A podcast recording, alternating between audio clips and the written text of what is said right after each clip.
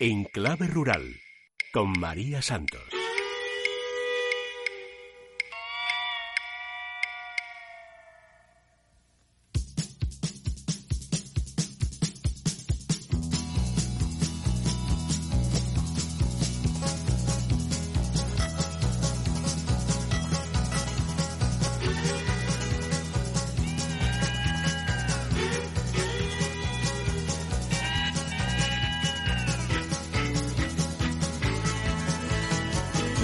Días, bienvenidos un sábado más a Enclave Rural, dispuestos ya en este 10 de agosto a repasar lo que ha dado de sí la actualidad agropecuaria de la semana. Que no piensen ustedes que por ser agosto ha estado relajada. Hemos tenido un encuentro de todas las organizaciones agrarias, sindicatos, patronal e industria con el presidente del Gobierno en funciones y candidato a presidir el Gobierno si es que se llega a un acuerdo de aquí al mes de septiembre, bueno, pues para compartir, intercambiar ideas y ver qué es lo que está demandando el sector, fundamentalmente medidas que reactiven y revitalicen esa mal llamada España vaciada que no puede seguir esperando tanto tiempo en funciones y con un gobierno bloqueado pendiente de unos nuevos presupuestos. Más allá de la política, el campo muchísima actividad, empezando a recoger el girasol, con la campaña de tomate para industria a tope en Extremadura el agua que no termina de caer y sobre todo desde Naciones Unidas una alerta enorme advirtiendo de la necesidad de cambiar los patrones de las dietas alimentarias en general en todo el mundo, reduciendo la ingesta de proteína de origen animal y apostando sobre todo por las legumbres, uno de los pilares de nuestra dieta mediterránea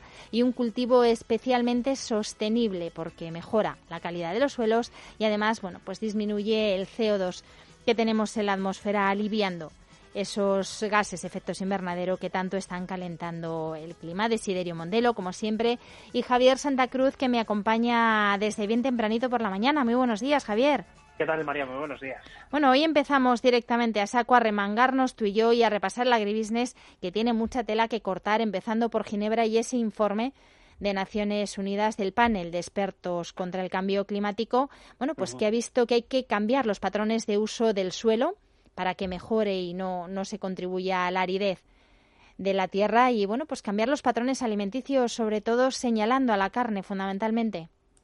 Efectivamente, este, esta semana eh, ha sido una de las, probablemente de las peores para el sector ganadero, porque ha sido una concatenación de malas noticias desde todos los puntos de vista, nacional, internacional, eh, y desde luego pues el broche de la semana ha sido este informe publicado por el Panel Intergubernamental contra el Cambio Climático, que es el organismo eh, dependiente de la ONU y con sede en Ginebra, que es el que emite ese tipo de informes, donde ha provocado, en primer lugar, pues eh, no tanto el pánico en, la, en el sector, porque realmente tampoco las reacciones han sido han sido demasiado numerosas. Se conoce que estaremos en agosto, estaremos en verano y todo el mundo está un poco más tranquilo, pero desde luego lo que, lo que sí está causando es un enorme estupor en los analistas, especialmente eh, dentro del sector de materias primas y más concretamente de, la, de las eh, materias primas agrícolas. ¿Por qué?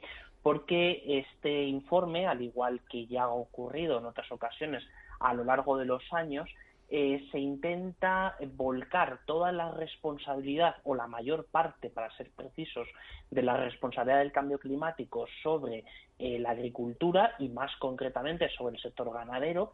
Sí es cierto que es uno de los principales sectores, junto con el transporte, en, ser más contaminantes, en ser más emisores de, CO2, pero a la vez también la agricultura eh, sirve como sumidero natural de ese CO2 y más concretamente, como lo hemos comentado en muchas ocasiones, el sector forestal. Por eso, eh, este informe, como otros muchos, vuelve a enfrentar o intenta eh, generar una dicotomía entre agricultura y medio ambiente. Es decir, la protección del medio ambiente no se puede conseguir si no se reduce la explotación agraria y más concretamente la explotación de la carne. Ese sería el principio básico y es un principio, desde luego, eh, aparte de falaz, porque tiene un, componente importante de, de, una, de, una, de, ser una falacia eh, que ya ha sido eh, pues, publicada en los medios y que está calando tristemente en la sociedad, pero sobre todo también eh, parte de unos hechos que son ciertamente erróneos y de un escenario que no es el, eh, digamos, el real y ni mucho menos el que tendremos en los próximos años.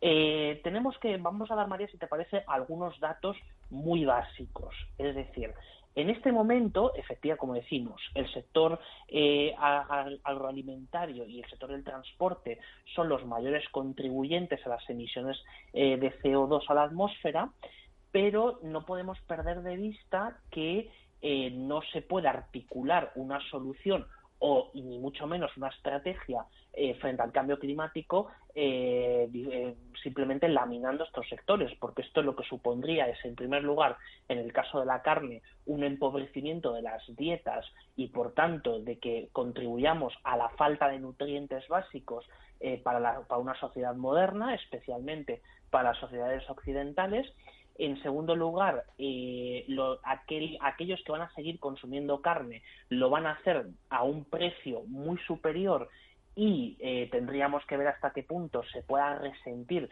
los estándares de calidad. Y luego eh, obvia un factor enormemente importante que es la evolución natural de las dietas que se está produciendo en la mayor parte del mundo, que por cierto es son los mayores contribuyentes a la emisión de gases de efecto invernadero. Me estoy refiriendo al continente asiático y en particular a China y a la India. Es decir, eh, China e India son los responsables de más de un tercio de las emisiones de gases de efecto invernadero eh, en este momento, mientras que Europa no llega ni al 10. Por tanto, ¿qué ocurre? Que eh, lo que estaremos haciendo es imponiéndonos restricciones artificiales con las cuales eh, no se van a conseguir, evidentemente, los objetivos de reducción de emisiones y que lo que estaremos haciendo es hacer una transferencia de riqueza y una transferencia de recursos desde unas economías avanzadas como las nuestras hacia las economías eh, que están en este momento con mayores tasas de crecimiento y en vías de desarrollo. Entonces, si no partimos de estos hechos, de, estos datos tan básicos, evidentemente no podemos eh, hacer un diagnóstico correcto de la situación.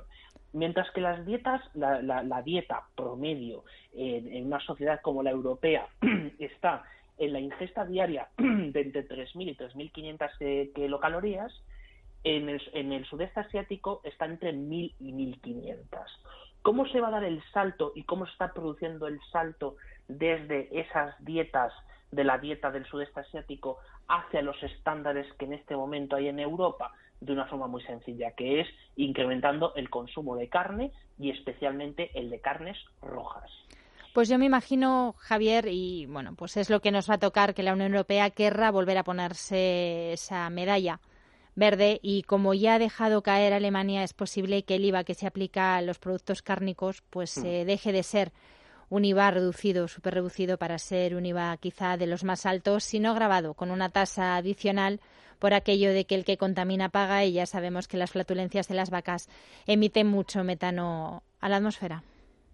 Sí, pero aquí en este caso lo que estaremos haciendo es eh, contar la película medias, es decir, efectivamente los, las, flatulencias de las vacas eh, emiten mucho metano a la atmósfera, pero lo que no estamos contando es todas las actividades, tanto del sector ganadero como del resto del sector agrícola, que sirven para neutralizar o para minimizar en la medida de lo posible ese metano y esos gases de efecto invernadero eh, que se están emitiendo. Por tanto, eh, si ponemos, o sea, cuidado muchas veces con este tipo de mecanismos, sobre todo de los del impuesto al que contamina, porque los impuestos nunca han funcionado. Es decir, esto es una, esto es una discusión que entre los economistas la tenemos desde hace casi 200 años. Es decir, no es, no es de ahora. Es decir, si lo que hacemos es con las externalidades negativas, lo que hacemos es ponerles un impuesto, que es una opción, o lo que hacemos es definir muy claramente los derechos de propiedad y el marco donde, donde esas transacciones se realizan para que los efectos negativos puedan entrar y puedan estar presentes en los precios de esas mercancías. Pues Javier, veremos a ver cómo termina esto. Se nos terminó y el tiempo. Sé que nos dejamos muchas cosas del agribusiness en el tintero, como bueno, pues eh, ese acuerdo con Estados Unidos para que aumenten las importaciones en España de carne procedente de aquel país libre de hormonas, o mm. cómo está impactando el acuerdo de Mercosur en otros sectores, aparte de la guerra comercial entre Estados Unidos y China, que también tiene mucha tela que, que cortar. Lo dejamos para la semana que viene, Javier. ¿De acuerdo? Gracias. Disfruta el fin de semana. Agrobank, la red de especialistas agrarios de CaixaBank, patrocina esta sección.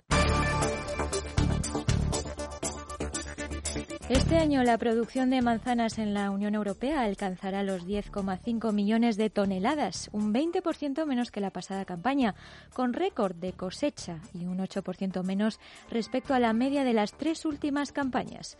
La cosecha de peras se prevé de, 2 millones de toneladas, con una disminución del 14% respecto al 2018. Además de la alternancia de cultivos, la estimación de la cosecha de este año se ha visto influenciada por la climatología, un invierno suave, un mayo frío y húmedo, heladas tardías, un junio soleado y cálido, olas de calor y sequía en julio, cambios bruscos de temperatura y baja floración. Sin embargo, estos factores fueron dispersos y su impacto difiere significativamente de una región a otra. Además, en el caso de la pera, la baja cifra global se debe principalmente a una disminución de la estimación de Italia, lo que ha provocado que la previsión global sea la segunda más baja de la década. La caída se debió principalmente a la baja floración, influenciada por la alta cosecha, el calor de la temporada pasada y la lluvia. Agroseguro ya ha abonado el 80% de las indemnizaciones en cereales de invierno y leguminosas con 78,76 millones de euros. Estos pagos se corresponden con los siniestros que ha provocado la sequía y el pedrisco en más de un millón de hectáreas de cereal de invierno y leguminosa. Hasta la fecha, los agricultores afectados han recibido un total de 78,76 millones y los pagos van a continuar realizándose a lo largo del mes de agosto según finalicen las tasaciones de las zonas de recolección más tardías. Los productores de Castilla y León, la comunidad autónoma más afectada, han recibido ya una cuantía de 52,8 millones de euros en concepto por indemnizaciones. Las tasaciones se iniciaron a mediados del mes de junio en las zonas más tempranas y se han ido intensificando a medida que se ha generalizado la recolección. Actualmente ya está peritada el 94% de la superficie reclamada recibida.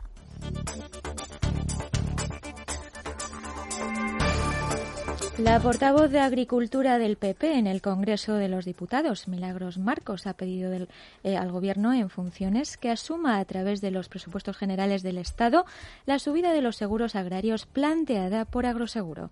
La diputada palentina ha presentado una pregunta a la mesa del Congreso para saber si el Gobierno va a paliar el incremento del coste de los seguros agrarios.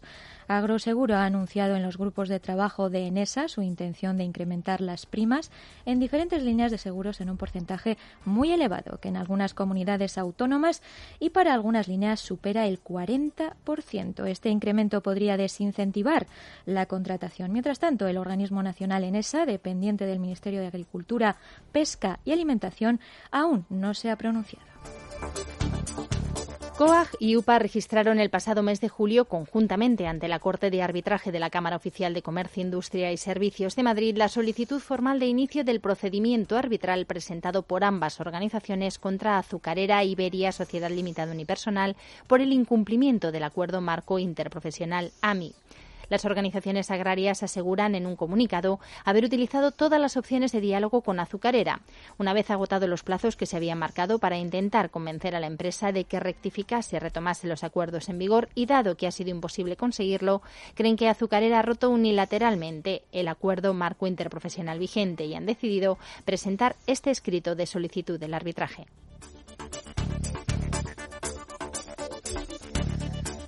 La sequía de este año ha dado al traste con algunas variedades de miel en esta temporada, tales como las mieles de primavera que no han ofrecido los datos que deseaban, las mieles negras, la lavanda que ha resultado muy perjudicada por las heladas o el girasol, que aunque presenta algo más de esperanza, ya ha provocado el despiste de las abejas. Lo dice la Unión de Campesinos de Castilla y León, que ha alertado sobre los riesgos del futuro del sector. El responsable del sector apícola de la organización agraria ha anunciado que han pedido una reunión a la Consejería de Agricultura y Ganadería para explicar en qué situación se encuentran las 400.000 colmenas profesionales que se computan, según datos del 2017, en la comunidad. Agrobank, la red de especialistas agrarios de CaixaBank, ha patrocinado esta sección. ¿Sabes dónde me pueden ayudar con el papeleo de la PAC? Claro, haz como yo. Acércate a una oficina de Agrobank, domicilia la PAC y olvídate de todo, porque ellos se encargan de los trámites, las gestiones y si lo necesitas también te la anticipan. Ah, y además te llevas unas tijeras de podar. En CaixaBank contamos con cerca de mil oficinas Agrobank y más de 3.000 profesionales agrarios que avalan nuestro total compromiso con el sector. Agrobank, compartimos horizontes.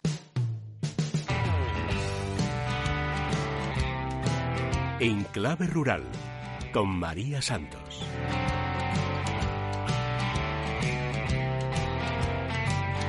Pues ya han visto ustedes que si algo nos recomiendan en Naciones Unidas para frenar el cambio climático es apostar por lo que llevamos haciendo durante tantísimos siglos en este país, que es la dieta mediterránea. Una dieta donde uno de los grandes pilares de nuestra gastronomía y además muy presente en todos y cada uno de los platos que podemos encontrar a lo largo de, la geografía nacional son las legumbres.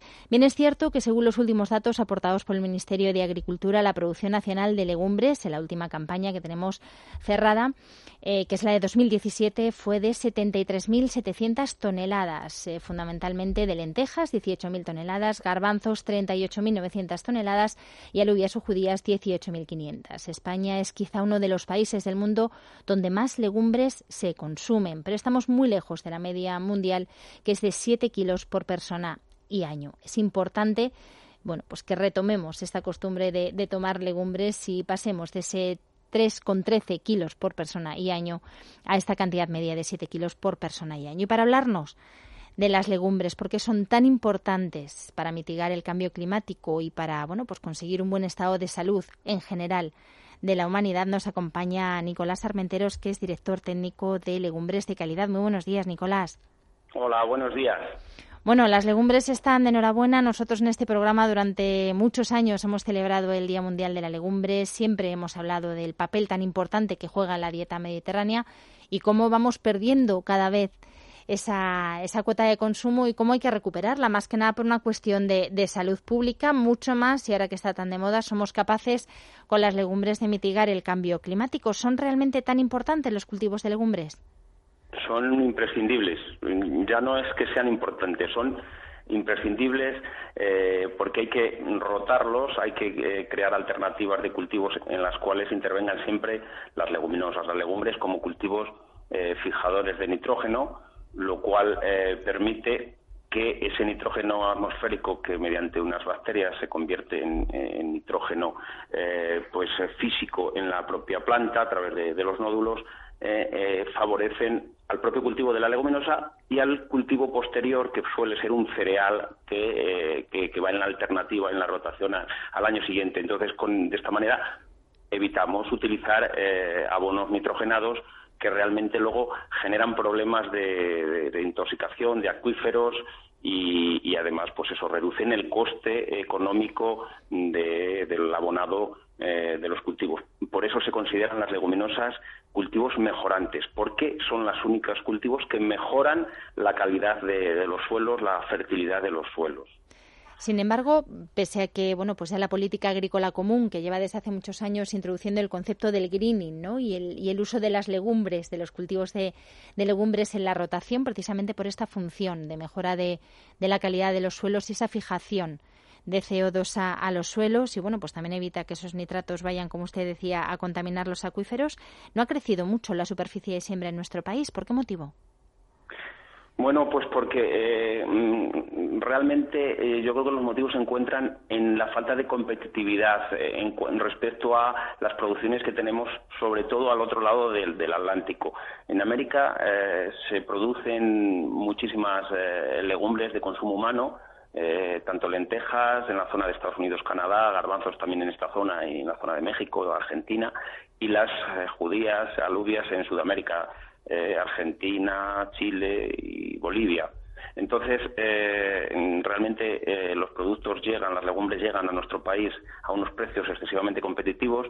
en España producimos calidad pero no tanta cantidad. Entonces los rendimientos, nuestros rendimientos por hectárea son menores, además la climatología no nos está ayudando las últimas, las últimas décadas, entonces eh, los cultivos no tienen una gran rentabilidad y eh, se, se, han ido abandonando, sustituyendo pues eh, por otro tipo de, de, cultivos y los mercados los han copado estas legumbres de importación que, que, si bien son más baratas, eh, por lo general tienen una calidad organoléptica bastante inferior a la que tienen eh, las nuestras, que como digo, España se caracteriza por producir muchas legumbres con muy alta calidad debido a los suelos y a la climatología.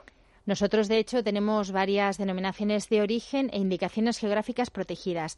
En, bueno, legumbres de calidad, que es el organismo que usted representa, concretamente tienen tres indicaciones geográficas protegidas de cada una de las legumbres que hemos mencionado antes, ¿verdad?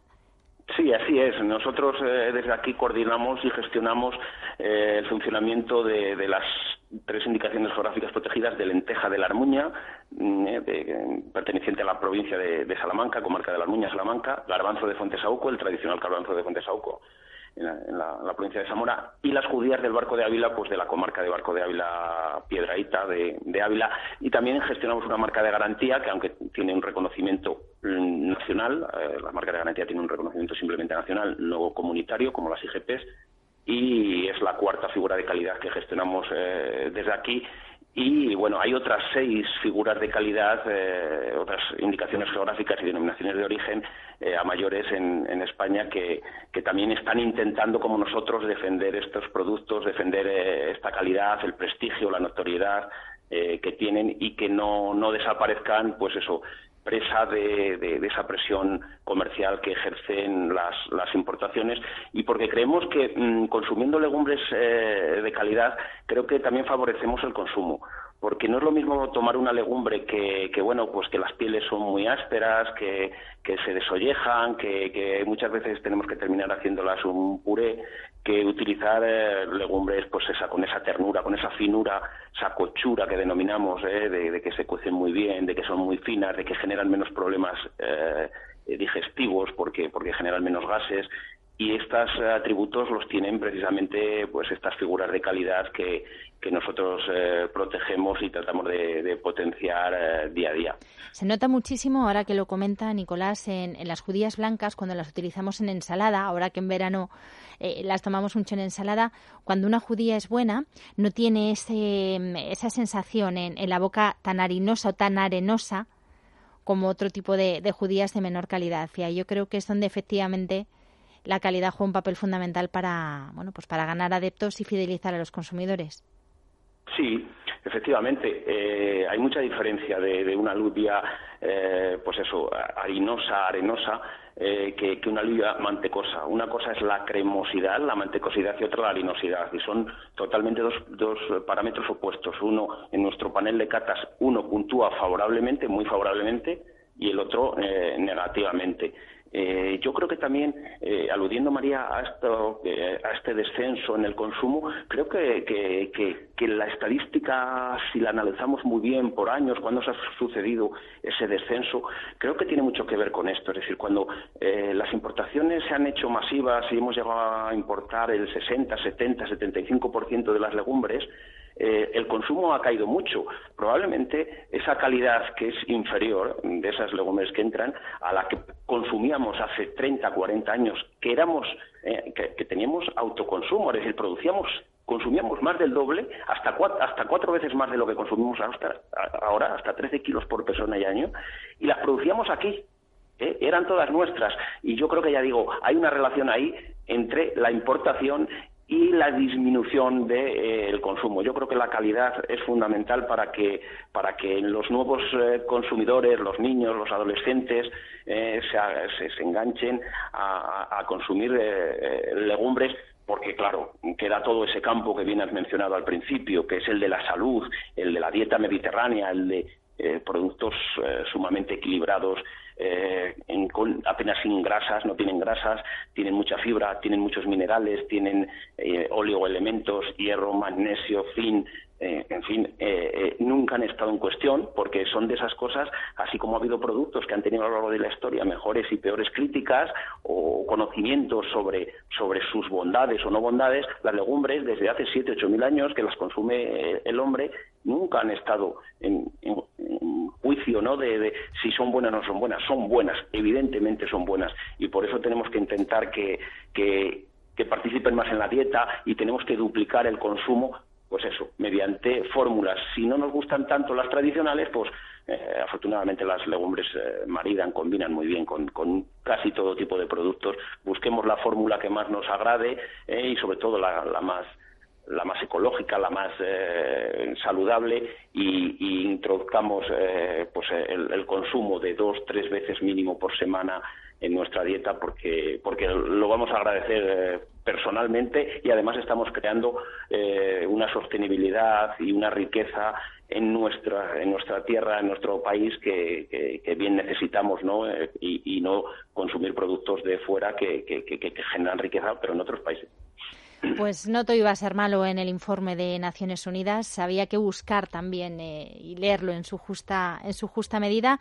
Y bueno, pues queda dicho, tenemos que recuperar la mitad del consumo de legumbres que hemos perdido desde los años 80, tomarlas dos o tres veces en semana, dejarnos de esa estacionalidad y aprovechar recetas novedosas que también en verano las hay bien fresquitas. Muchísimas gracias, Nicolás Armentero, por habernos acompañado.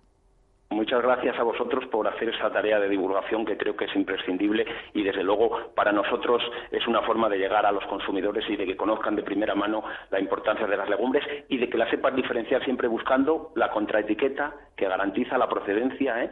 la procedencia de aquí, de la indicación geográfica de cada uno de la zona que le apetezca, que le guste, que más le, le pueda atraer pero siempre buscando esa contraetiqueta y siempre el producto etiquetado y buscando la procedencia del producto porque eh, creo que en ello nos van muchas cosas y debemos de, poner un poco de, énfasis a la hora de, de, buscar y de adquirir las legumbres. Pues no se puede estar más de acuerdo con usted, así que dicho queda. Muchísimas gracias. Disfrute el fin de semana. Muchas gracias a vosotros, muy amables. Yara Iberian no solo hace crecer la rentabilidad del negocio de agricultores, distribuidores y clientes industriales de manera responsable y cuidando el medio ambiente, ahora también te hace la vida más fácil con la creación de Yara Premium Club, el socio perfecto para tus cultivos. Este programa está especialmente destinado a los agricultores que confían en la calidad de los productos Yara y disfrutar de sus beneficios es muy sencillo. Para empezar, como en cualquier club, lo primero es inscribirse, algo que podemos hacer cómodamente desde la web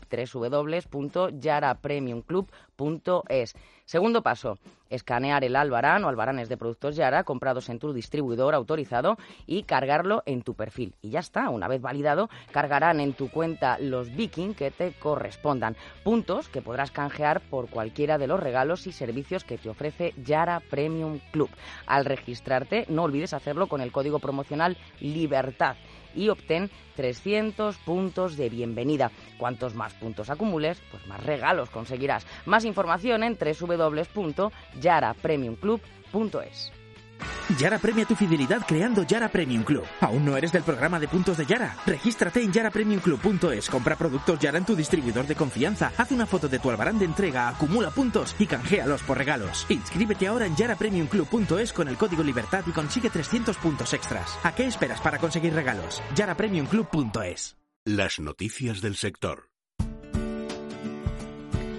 Los hogares españoles destinaron a la compra de carne en 2018 una media del 20,64% del presupuesto pensado para alimentación, un 2% menos que el año anterior, según el informe de consumo alimentario del Ministerio de Agricultura, Pesca y Alimentación correspondiente a ese año y que el ministro Luis Planas presentó el, pasado 24 de junio. Los españoles consumieron un volumen total de 2.114,78 millones de kilos de carne en 2018 esta cifra supone una reducción del 2,6% con respecto al 2017, como consecuencia del impacto que tuvo el aumento del precio medio de la categoría que cerró en 6,69 euros el kilo.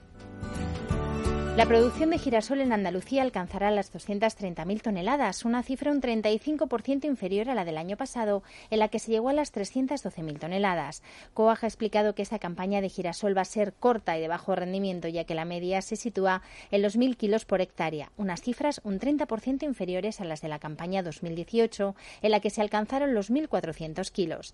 El motivo de este bajo rendimiento es la climatología, ya que la ausencia de lluvia y los golpes de calor han afectado al cultivo en esta campaña. En contraposición a los malos datos de rendimiento, los precios que está alcanzando el girasol alto oleico son superiores a los del año pasado. Según nos han comentado en esta campaña, la superficie mantiene una tendencia a la baja, aunque es un descenso menor que en años anteriores, y aquí hay tierras que se van dejando de sembrar para cultivar garbanzo, olivar intensivo o almendro. El Ministerio de Agricultura, Pesca y Alimentación ha publicado el informe de actividad 2018 de la base de datos geográficos SIGPAC, fundamental para el control de las ayudas de la política agraria común. Más de 5.400 millones de euros para 693.000 agricultores que han solicitado pago único en 2019. En un comunicado, el Ministerio ha recordado que estas ayudas para 22,1 millones de hectáreas se podrán cobrar a partir del próximo 16 de octubre. El informe de actividades y procedimientos de mantenimiento del Sistema de Información Geográfica de Identificación de Parcelas Agrícolas es, según el Departamento, un elemento clave para la solicitud, gestión y control de las ayudas directas y del desarrollo rural que se basan en superficie dentro de la PAC. Esta campaña oleícola 2018-2019 será de récord productivo en España, eso sí, de bajos precios en origen para el aceite de oliva y de un más que previsible elevado enlace de campaña, lo que ha motivado que el sector productor haya dado un paso hacia adelante para impulsar una novedosa iniciativa, la de explorar la vía de autorregulación de la oferta para compasarla a la demanda. Y con ello, con el fin de dar cierta estabilidad a un mercado oleícola complejo ya de por sí volátil y con pronunciados dientes de sierra en sus cotizaciones entre unas campañas y otras, y que está siempre pendiente de las condiciones meteorológicas cada año y de cómo se presente la cosecha en los principales países productores. El sector productor quiere organizarse y contar con una regulación efectiva de la oferta de los aceites de oliva, por lo que quiere disponer de mecanismos de regulación que ajuste la oferta a la demanda.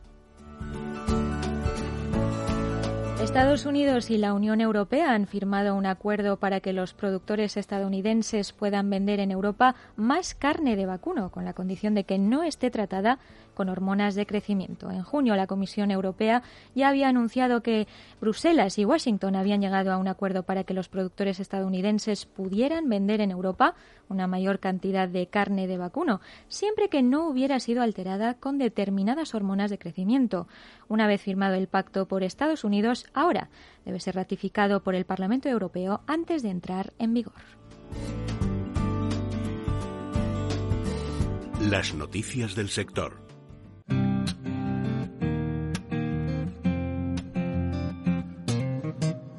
En clave rural, con María Santos.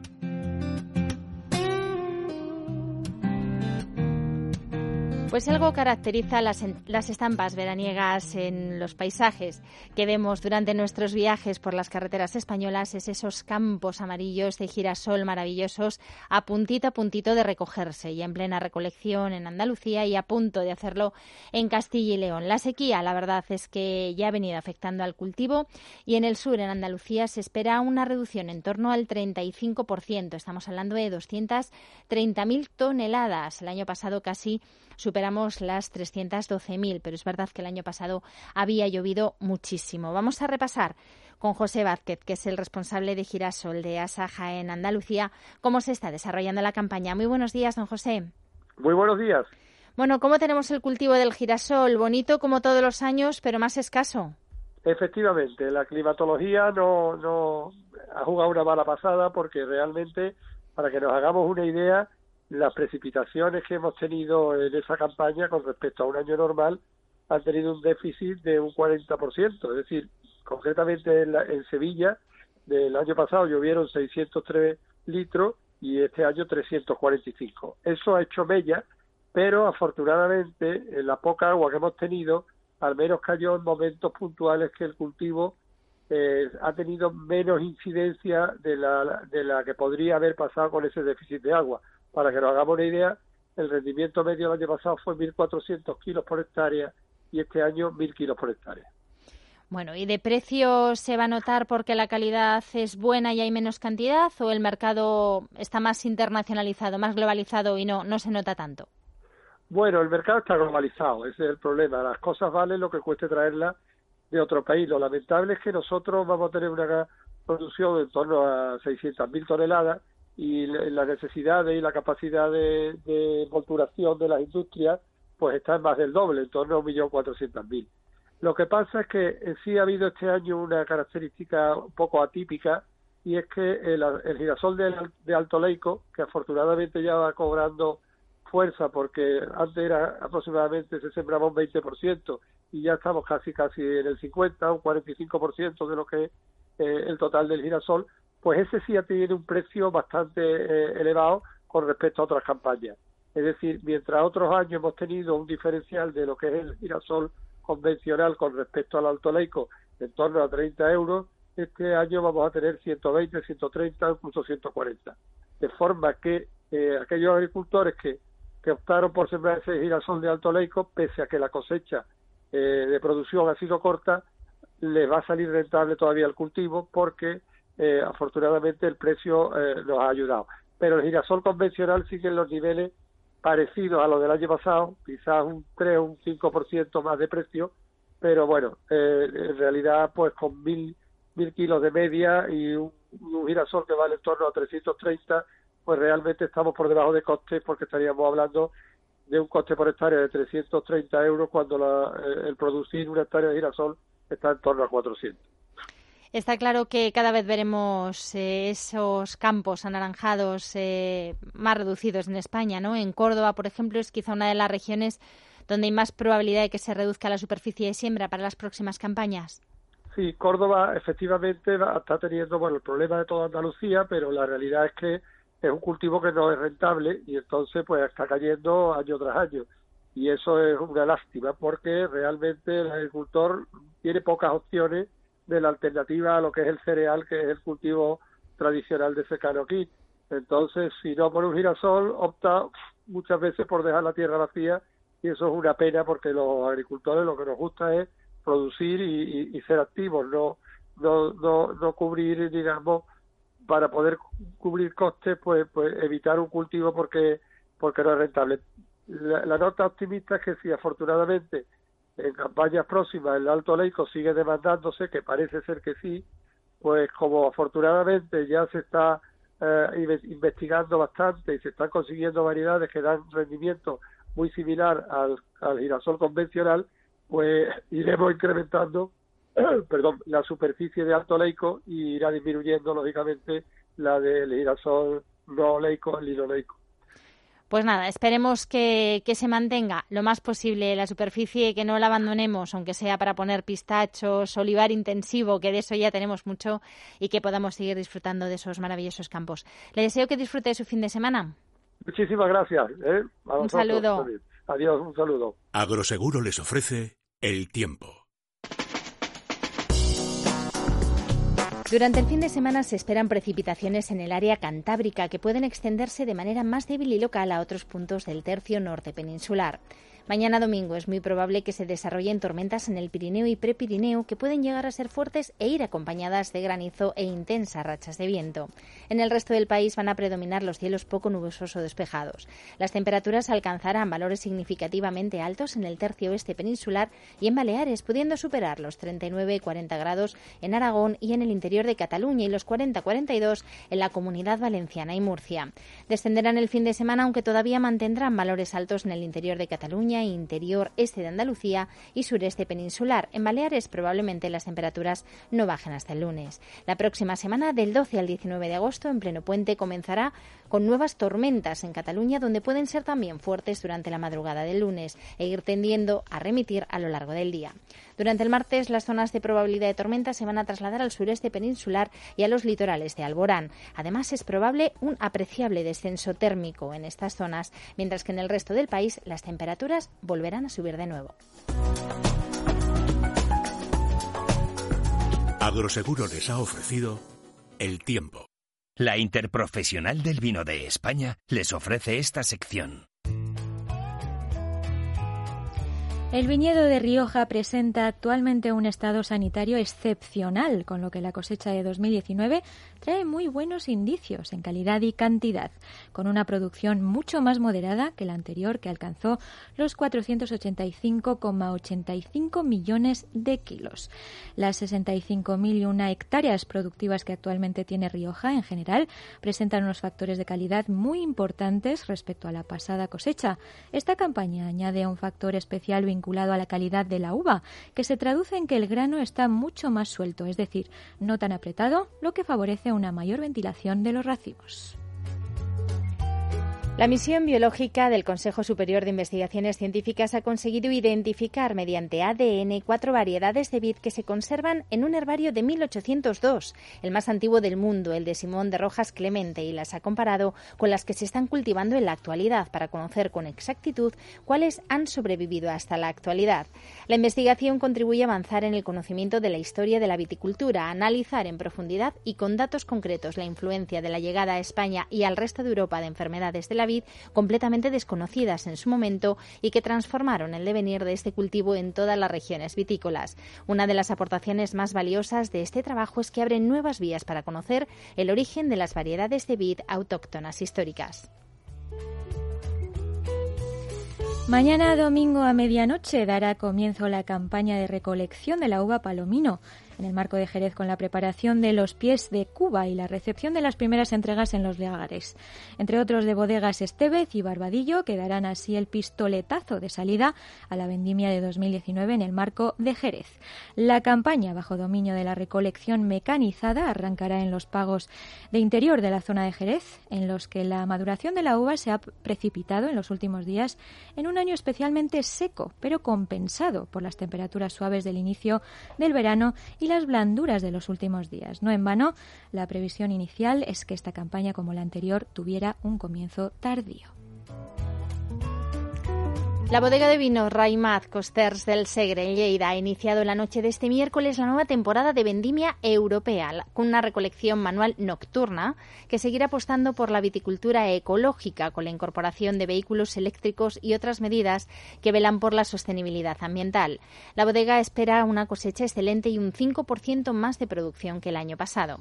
La uva se extrae manualmente por una cara de la cepa y debido a las bajas temperaturas durante la recolección se favorece una mejor preservación de los aromas y sabores de la uva. A pesar de las dos semanas de calor a finales de julio y principios de agosto, el clima ha sido favorable y se espera una cosecha excepcional por su calidad.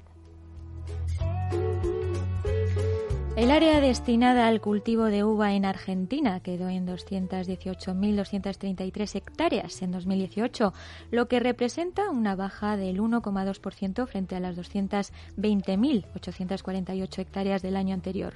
No obstante, esa superficie es un 8,5% mayor, con un incremento de unas 17.120 hectáreas, si se compara con las 200 eh, 1.113 hectáreas del año 2000. Esta información surge de un informe anual de superficie dado a conocer por el Instituto Nacional de Vitivinicultura con datos al 31 de, de diciembre del 2018, donde se indicó además que la cantidad de viñedos es de 23.931, un 0,8% menor que los 24.000 116 del 2017 y 5% menor que los 25.180 viñedos del 2000.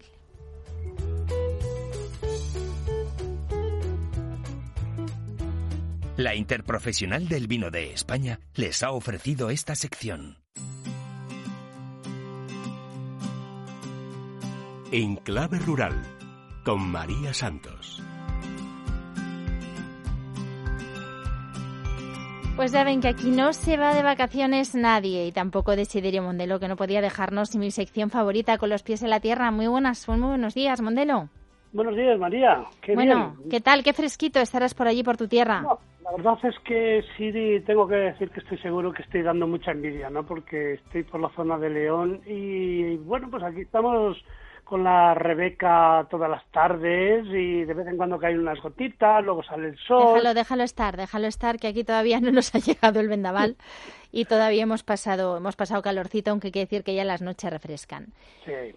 En fin, donde no está refrescando demasiado es en la capital del tomate, Mondelo, ahí en Miajadas. Pues sí, la verdad es que eh, aquello me traen, es justo estando aquí, porque además justo el reportaje que estuve haciendo hace dos años, que me iba de León y estuve ahí en Mijadas, pues ha sido tremendo porque hubo momentos que en el coche he tenido temperaturas de 45 y 46 grados, ¿no? Eh, y estuve una jornada allí con los trabajadores y aquello no fue brutal, fue tremendo el estar ahí acompañando con las brigadas en el campo, aquello se para con el calor hasta las máquinas, ¿no?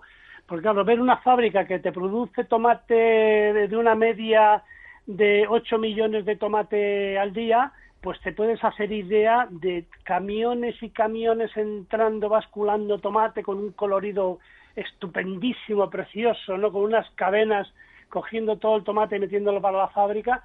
Bueno, y luego, pues, hombre, los pobres trabajadores ahí con los riñones doblados, eh, cogiendo, seleccionando el tomate por secciones y luego las máquinas, una vez cogido el de la sección para el consumo diario, ya vienen las máquinas y seleccionando allí personas, gente, gente joven subido en máquinas, seleccionando piedras de tomates, ¿no? Para que no se atasque la, la, la, máquina, ¿no? O sea, que no, no me extraña que las pues máquinas... Pues fíjate, Mondelo, que este año, de hecho, nosotros hoy vamos a tener con, con ustedes acompañándonos, pues eh, una de las personas que, que se encarga precisamente en estos días que están en plena campaña de recogida del tomate para industria en, en, Extremadura, pues nos iba a acompañar José Antonio Pino, pero se les ha estropeado una de esas máquinas que dice Mondelo y estaban esperando en estos momentos una pieza que tenía que llegarles porque, bueno, pues es un producto muy, muy perecedero que se recoge en su punto y no, no ha podido no ha podido atendernos. Sí, además, dos horas de falta de trabajo supone que, que el tomate con este calor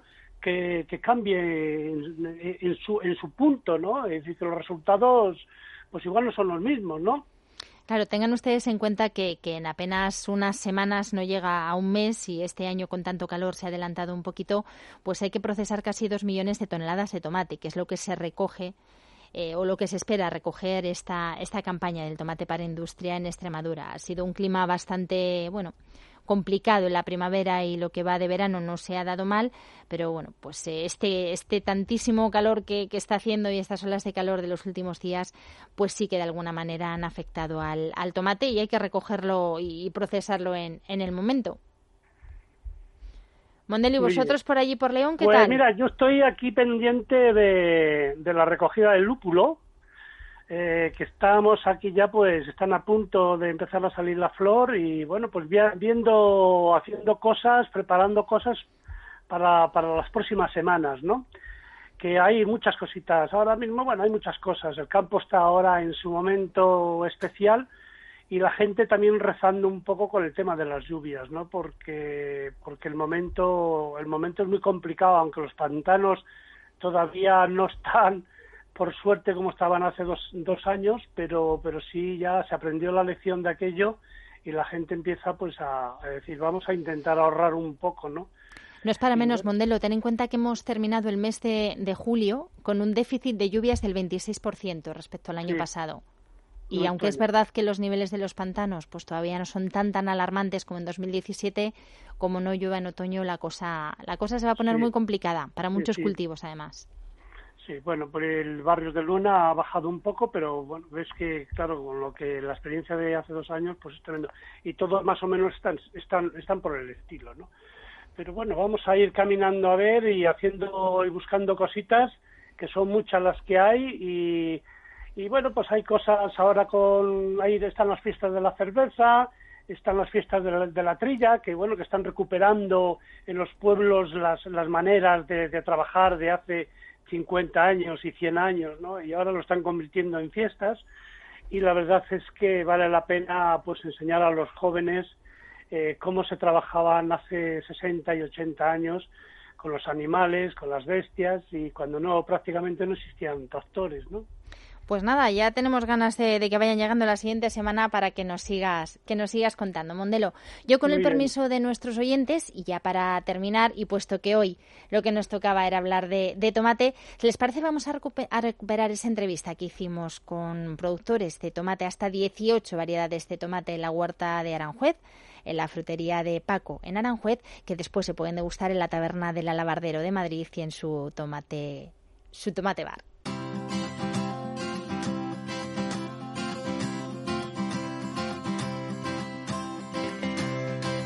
En Clave Rural, con María Santos. Pues ya casi casi terminando este programa nos vamos a acercar hasta uno de los municipios quizá más bonitos del sur de Madrid, que es Aranjuez, con ese palacio maravilloso y esas vegas y esas huertas que nos eh, bueno pues enriquecen el, paladar y nos permiten degustar productos habituales en nuestra mesa, pero con un toque que solamente se consigue en Las Vegas de, de Aranjuez. Vamos a hablar concretamente del tomate y nos va a hablar del tomate de Aranjuez eh, Francisco Nieto, Paco, nos ha dicho de su frutería La Huerta. Salen quizá uno de los tomates más degustados y más apreciados en la capital de España en Madrid, otro de los, de los lugares de la corte, y es que la taberna del Alabardero, precisamente con los tomates que Paco tiene para ofrecer, pues ha creado un, un córner tomate para que todos los podamos degustar. Pero antes de irnos a la taberna, Paco, cuéntenos qué es lo que tiene de especial los tomates de Aranjuez. Pues eso lo da la tierra. Eh, no, aquí, pues yo que sé, todos los frutos tienen un sabor especial. Hombre, las fresas de Aranjuez, eh, con ese sabor a gominola que ya quisiera las fresas de cualquier otro lugar del mundo, maravillosas. Un agridulce, un agridulce maravilloso. Esas granadas. sí, todo, todo. La tierra, el sol, la tierra, es lo que le da el sabor a los frutos. Bueno, lo saben nuestros oyentes. Yo vivo muy cerquita de Aranjuez y bueno, pues tengo por costumbre recorrer Las Vegas y tengo ocasión de comprar muchas veces a los hortelanos que tienen las fincas cerquita de, del municipio, de la ciudad. Bueno, y, la verdad es que tienen un sabor, lo mismo los calabacines, las berenjenas, por supuesto los tomates. Vamos, que me hago yo unos pistos manchegos que ya quisieran, ya quisieran en, en La Mancha. ¿Cuántas variedades hay en su frutería de tomate, Paco? muchas. Unos 12 o 14 variedades. 12 o 14 variedades. ¿Y los consumidores sabemos distinguir un tomate de otro y para qué sirve cada tomate? Nosotros lo, lo especificamos en los letreros, además del precio, el origen y el nombre del tomate. Tenemos los más corrientes que sembramos en Aranjuez, desde, por ejemplo, el más antiguo, el denominado moruno, un tomate que blandea, pero es, es de un sabor muy bueno. Tenemos el uno gordo rosado, que también se siembra desde hace muchos años. El manitur es otro tomate, ese ya vino más, es más reciente, de hace 10, 15 años, y está muy rico también. Ya sembramos mucho el feo de Tudela, que se denomina así porque se iniciaría en Tudela, pero ya se siembra en muchas partes y una de ellas aquí en Aranjuez y que y sin duda pues le da el sabor típico de, de la tierra de Aranjuez. Está claro que para una ensalada, si yo fuera a su frutería y le pidiera tomate para una ensalada, para tomar en fresco, ¿cuál me vendería, Paco? Pues nosotros el que denominamos el de Aranjuez, que es este, el moruno y el rosado. ¿Y para un gazpacho? Para un gazpacho, pues lo mismo único más maduro. Tenemos siempre el de Aranjuez, le tenemos verde o pintón y luego le tenemos maduro, que para los gazpachos va extraordinariamente. Luego en las en todas las tiendas tenemos otros muchos, desde el corazón de buey, el tomate azul, el tomate sabor a piña, el raz, el raz ibérico, el kumato, el japonés últimamente ha sido una novedad, un tomate denominado japonés en unas cajitas de kilo. Es un tomate pequeño, no necesita ni sal, va, tiene un sabor agridulce estupendo. En fin, hay muchos tomates que es lo pues que ha hecho el amigo Javi. claro, a eso iba. Después de haber hablado con usted, Paco, y hacernos este máster de 14 variedades de tomate para usos culinarios diferentes, me imagino que cuando pasó por su frutería Javier Romero, que es el chef de la taberna del Alabardero, pues diría esto no, no nos puede faltar a nosotros. La taberna del Alabardero, me imagino que hay oyentes que lo conocerán, pero tenemos muchos oyentes de fuera de Madrid.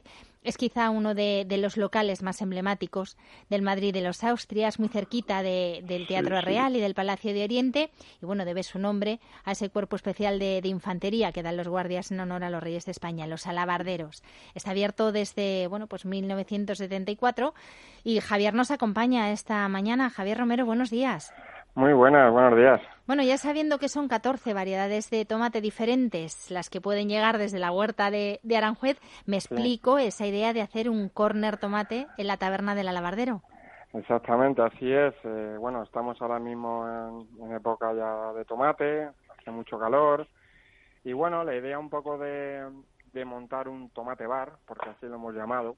Eh, además, lo servimos en lo que es la barra del restaurante, fuera, delante del cliente. Hablamos del tomate, eh, nos ven cómo montamos las ensaladas, las sopas frías que hacemos con ellos.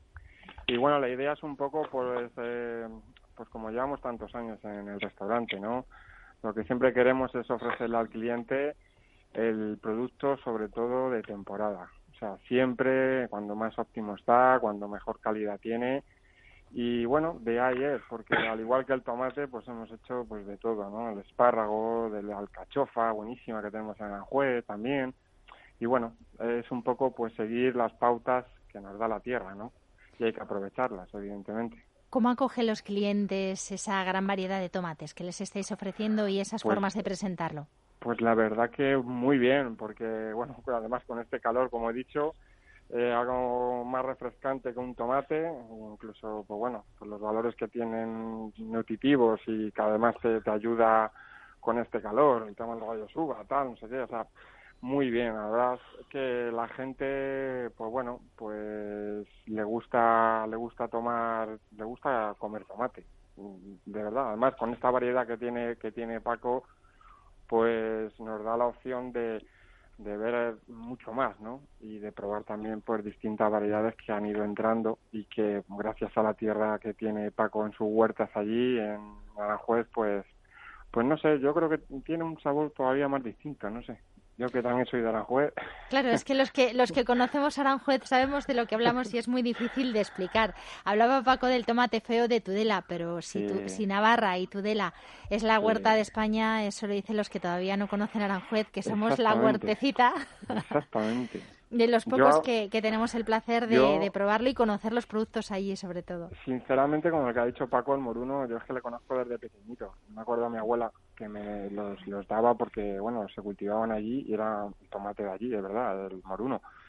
Y, y es cierto, o sea, es la autenticidad que tiene, ¿no? Es, es, no sé, el sabor. Y creo que todavía, teniendo más edad, sigue conservándose igual, o sea, ese sabor porque lo bueno que tiene esto, como digo, siempre es conservar realmente el sabor, porque sí es cierto que ya cada vez las cosas van saliendo menos, y no sé. ¿Notáis, eh, Javier, que, a, los, a los clientes les gusta saber de dónde viene el producto y que les expliquéis?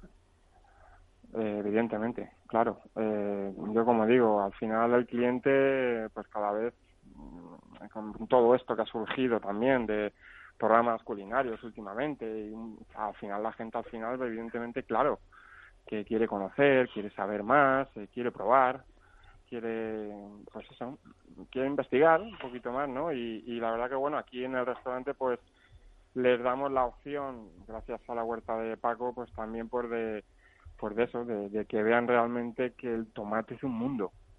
O sea, es un mundo y hay que probarlo. Pues nada, dicho, dicho queda. Nosotros ya tenemos que, despedir el programa, ya nos llegan casi casi las ocho, pero no queríamos dejar, bueno, pues de acercar no solamente a los madrileños que nos escuchen, sino a todos esos turistas que seguramente habrán empezado sus vacaciones en la capital de España, pues animarles primero acercarse a la taberna del Alabardero porque es, eh, como les he dicho, uno de los locales más emblemáticos de la capital, muy cerquita del Palacio de Oriente y desde luego no perderse una visita a Aranjuez, a ese Palacio Real de, Aranjuez maravilloso y la huerta de Aranjuez que, que de verdad no, no tiene parangón. Si de verdad les gusta saborear y probar sabores intensos de, los alimentos, pues no, no hay otro sitio como Aranjuez. Muchísimas gracias a los dos por habernos acompañado. Y, que nos visiten en Frutería en la Huerta. Hombre, solo faltaba que Paco nos tiene que seguir explicando que no nos ha contado los 18, los 18 tomates que tiene allí. Disfrutar del fin de semana.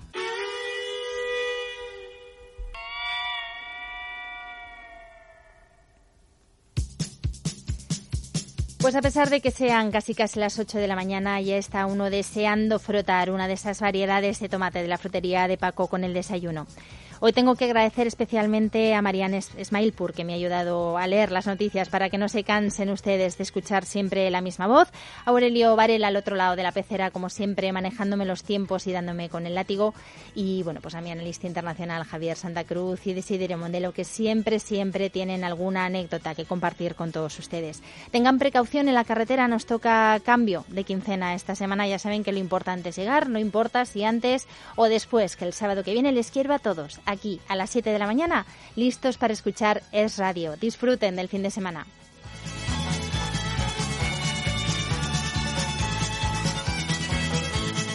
En clave rural, con María Santos.